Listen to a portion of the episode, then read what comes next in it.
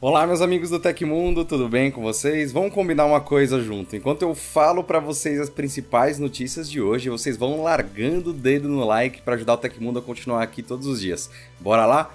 Real Digital está finalmente chegando. O WhatsApp vai permitir envio de 100 fotos ao mesmo tempo. Netflix realiza mudanças internas, porque o Brasil não pode ter armas nucleares e muito mais. Eu te vejo depois da vinheta com todos os detalhes, um bom programa para vocês.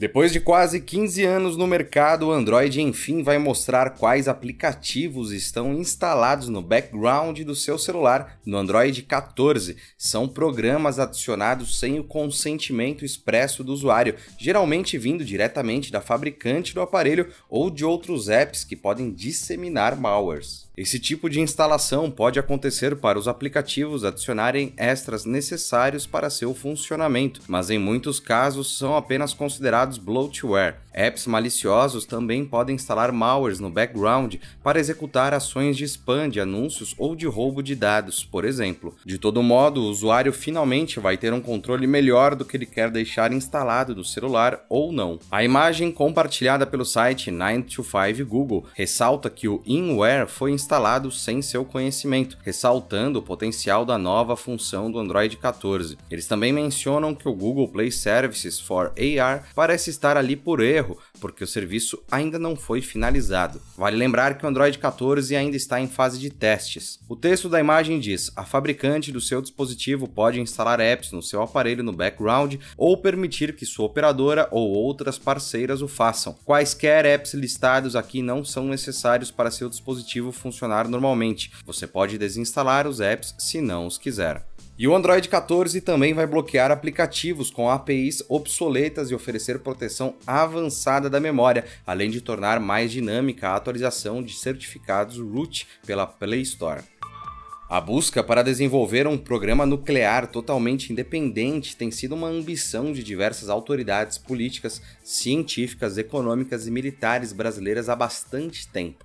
Mas o Brasil pode desenvolver armas nucleares? Em 1998, o Brasil assinou o Tratado de Não Proliferação de Armas Nucleares, o TNP, criado em 68, destinado a limitar a disseminação de armas nucleares, incluindo três elementos: não proliferação, desarmamento e uso pacífico da energia nuclear. A Conferência de Revisão do TNP de 2010 expressou profunda preocupação com o risco contínuo para a humanidade representado pela possibilidade de que as armas possam ser usadas e as consequências humanitárias catastróficas de seu uso. Essas preocupações motivaram um grupo de estados a organizar uma série de três conferências em 2013 e 2014 sobre as consequências humanitárias do uso de armas nucleares. Após a conferência de revisão do TNP de 2015, esses e outros estados, incluindo o Brasil, concordaram em criar um grupo de trabalho aberto em 2016 para discussão sobre o avanço das negociações multilaterais de desarmamento. O grupo levou à formulação de uma resolução na Assembleia Geral da ONU para iniciar as negociações em 2017 sobre um tratado que proíbe armas nucleares, o Tratado de Proibição de Armas Nucleares, TPNW. Ele entrou em vigor em janeiro de 2021 e é o primeiro instrumento multilateral juridicamente vinculativo para o desarmamento nuclear negociado em 20 anos. Ele proíbe o desenvolvimento, teste,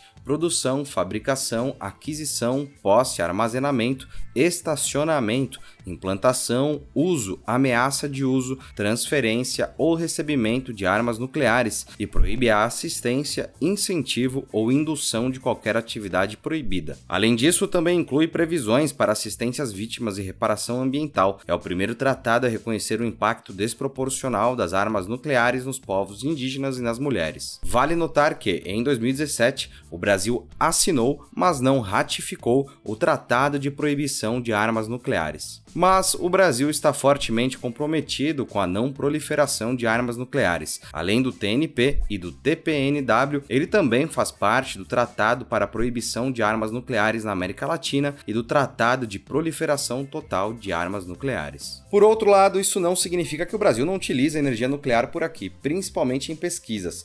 Quer acompanhar essa reportagem que está completinha no Tecmundo? link está aqui embaixo.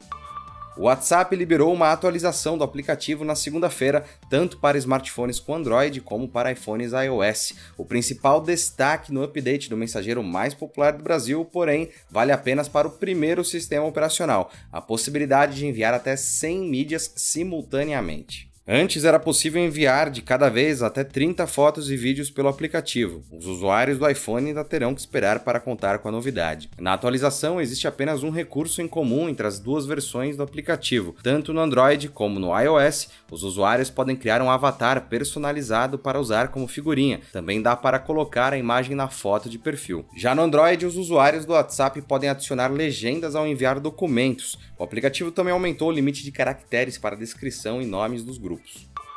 Embora o Windows 11 tenha requisitos básicos específicos, alguns usuários contornam as exigências do sistema operacional para instalá-lo em PCs mais antigos, Contudo, a Microsoft não quer ver o sistema operacional sendo executado por máquinas não elegíveis. Para desestimular a prática, os dispositivos sem suporte terão uma marca d'água informando que não atendem aos requisitos para executar o Windows 11, algo semelhante ao que acontecia com cópias paralelas de antigas versões do Windows. A marca d'água de requisitos de sistema não atendidos começou a aparecer em alguns PCs após a atualização de janeiro do Windows 11, versão 22H2 comercial. No caso, caso, a mensagem é exibida no canto inferior direito, acima da barra de tarefas. Ao clicar no alerta, os usuários são encaminhados para uma página de configurações para obter mais informações. Então, o próprio software revela por que a máquina não é elegível para executar o sistema. Alguns usuários que possuem o Windows 11 pré-instalado nos computadores passaram a visualizar a marca d'água após o Patch Thursday de janeiro. Em destaque, os donos citam ser especificações ínfimas que tornam os PCs não elegíveis. No início dessa semana, os usuários do Twitter notaram que praticamente todas as publicações de Elon Musk, novo dono da empresa, estavam aparecendo em suas linhas do tempo, Fossem eles seguidores ou não do perfil do empresário, a plataforma aponta que essa foi uma exigência do próprio CEO, pois seus posts não estariam engajando o suficiente. Na madrugada de segunda-feira, dia 3, após o Super Bowl, James Musk, um primo de Musk que trabalha no Twitter, publicou em um canal do Slack uma mensagem sobre um problema de engajamento em toda a plataforma. A publicação cita que os relatos foram obtidos por pessoas familiarizadas com os eventos, além de documentos que comprovariam a exigência. Ainda na noite de domingo, aponta a reportagem, o CEO teria reunido uma equipe de cerca de 80 pessoas e tornado essa mudança de algoritmo em uma prioridade. O sistema projetado beneficiaria somente Elon Musk e suas postagens, que seriam distribuídas para toda a base de usuários da rede social, o que gerou críticas, incômodos e piadas. Musk já havia demonstrado seu descontentamento com a entrega de publicações do Twitter para os usuários da rede. Os funcionários envolvidos na mudança teriam trabalhado sob pressão, tendo seus empregos em risco caso a exigência não fosse cumprida. Entre as possibilidades do engajamento não satisfatório para Musk, engenheiros apontaram que o bilionário já teria sido bloqueado ou silenciado por muitas pessoas nos últimos meses. No entanto, a mudança de algoritmo exigida retirou os filtros do Twitter, que envolvem, entre outros, desempenhos de promoção para a aba Para Você, para publicações do seu perfil. E a Netflix anunciou ontem que desativou o botão Surpreenda-me da plataforma. Em nota, a Netflix afirma que o recurso foi descontinuado em janeiro pela baixa adesão dos assinantes. A empresa explica que os usuários tendem a acessar o catálogo com algum título ou gênero de filmes e séries já em mente, diminuindo o apelo da ferramenta. Continuaremos a explorar outras maneiras de dar aos membros mais opções e maneiras de descobrir o conteúdo que desejam assistir, afirmou o porta-voz da Netflix em comunicado. O recurso foi lançado em 2021 com o objetivo de ajudar os assinantes mais indecisos a escolher algo para assistir, além de apresentar novas produções. Assim que o usuário clicava na opção Surpreenda-me, o streaming reproduzia títulos títulos em alta na plataforma ou baseados no histórico de visualização da pessoa. A Netflix parece estar focada em melhorar a experiência do usuário. Em janeiro deste ano, o aplicativo do streaming para iOS foi atualizado e ganhou um novo design mais responsivo e com novas animações. Mas e você? Comenta aí embaixo. Se você tem Netflix, você usava essa opção? Surpreenda-me. Você vê vídeo, filme, série assim, na louca? Comenta aí embaixo. Vai começar já agora.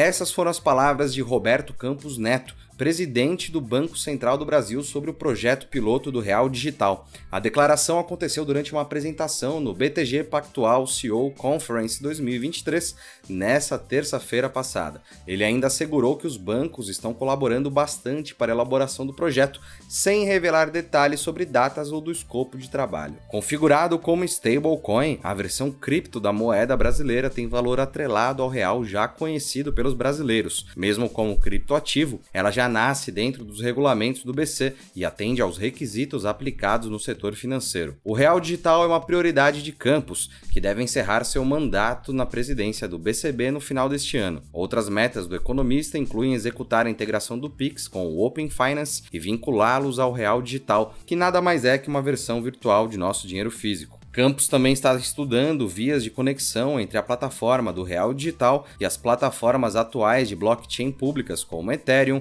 Binance Smart Chain, Solana, Cardano e Tron. O principal objetivo do Real Digital é facilitar a vida do brasileiro ao diminuir custos com operações envolvendo dinheiro e ajudar a modernizar o sistema financeiro, o que inclui a inserção de contratos inteligentes. E aconteceu na história da tecnologia. No dia 15 de fevereiro de 1999, centenas de proprietários de computadores, principalmente usuários do sistema operacional Linux, marcharam até os escritórios da Microsoft nos Estados Unidos, exigindo reembolso pelas cópias do Windows pré-instalado em seus novos computadores. Esse dia passou a ser conhecido por lá como o Dia do Reembolso do Windows. E se você gostou do nosso programa, pode ajudar muito a gente mandando um valeu demais aí embaixo ou deixando o famoso like para ajudar muito o Tecmundo. Todos os links estão no comentário e descrição. E essas foram as notícias do Hoje no Tecmundo dessa quarta-feira. Vale lembrar que nosso programa vai ao ar de segunda a sexta, sempre no fim do dia. Aqui quem fala é o Felipe Paião e amanhã tem mais. Você pode me encontrar no Twitter pela arroba Felipe Paião. Espero que vocês continuem se cuidando, a gente se vê amanhã aqui no Tecmundo. Um abração, tchau, tchau.